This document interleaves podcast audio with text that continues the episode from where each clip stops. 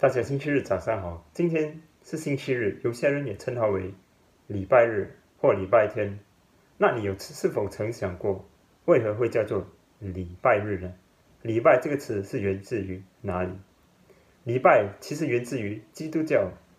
圣圣经告诉我们，上帝用了六天的时间，分开了光暗，创造了天和地，还有各种飞鸟走兽，而且还照着自己的形象，神自己的形象。创造了我们人类，在第七天呢，神完成了他的创造之功，因而选择了休息。这后来也成为了我们人们工作的样式。就六天的劳动后，我们会在第七天选择休息。因此，基督徒们也会利用这第七天来聚在一起，来敬拜上帝，还有阅读圣经。这就是他们的礼拜，因而礼拜日。那基督徒们在星期天聚集在一起，这 这不是一个西方的文化吗？它与与你我有什么关系呢？我曾经也有过这个很刻板的印象，就一群欧洲人打着领带，穿着西装，在一个有十字架的建筑物里聚集。但是，基督教真的只是局限于世界某个部分的文化吗？让我们看看圣经怎么看待这个课题。在罗马书第五章十八节里写着：“如此说来，因一次的过犯，众人都被定罪；照样，因一次的异行，众人也被称义得生命了。”这一次的过犯指的是第一个被创造的人类亚当所犯下的过犯。亚当身为全人类的代表，是众物里。上帝，上帝最珍爱的创造，神将亚当安置在伊甸园里，让他耕种、看管院子。伊甸园是人最满足和自在的地方，因为人在那里可以吃院中各样的果实，完全不必为衣食而烦恼。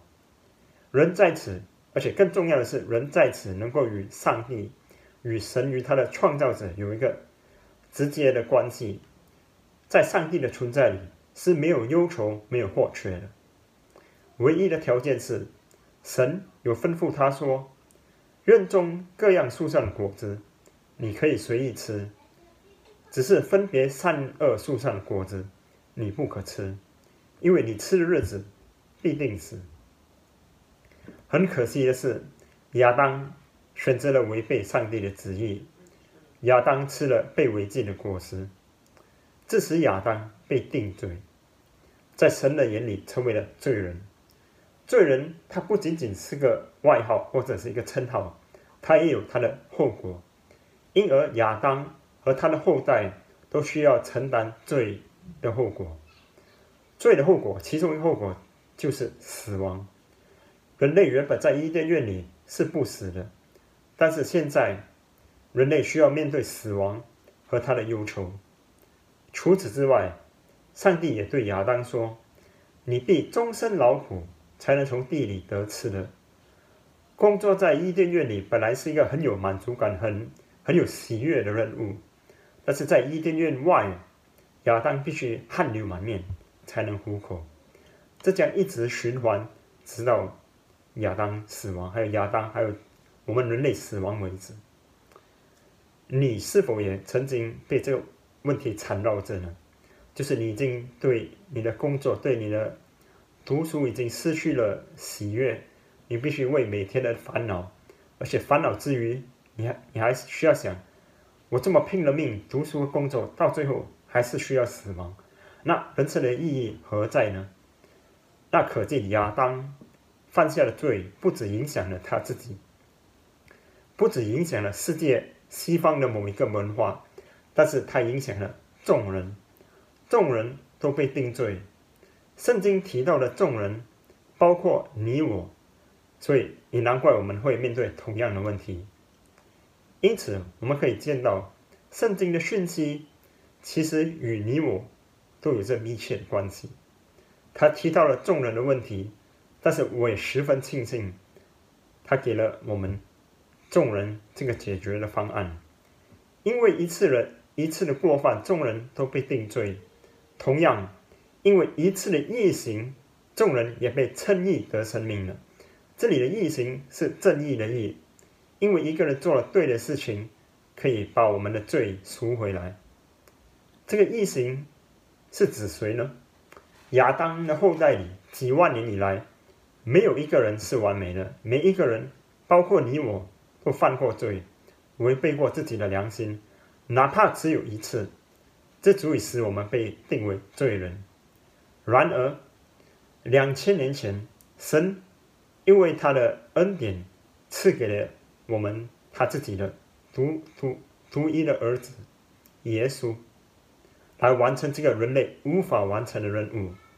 耶稣如同亚当，面对了各种各样的测试和考验，但是他一次都没有违背过上帝的旨意。耶稣是完美的亚当。想象一下。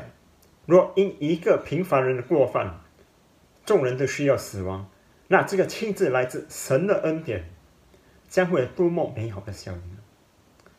这就是基督教的核心：神如何拯救我们人类？神如何带领我们重新进入那个完美的伊甸园里？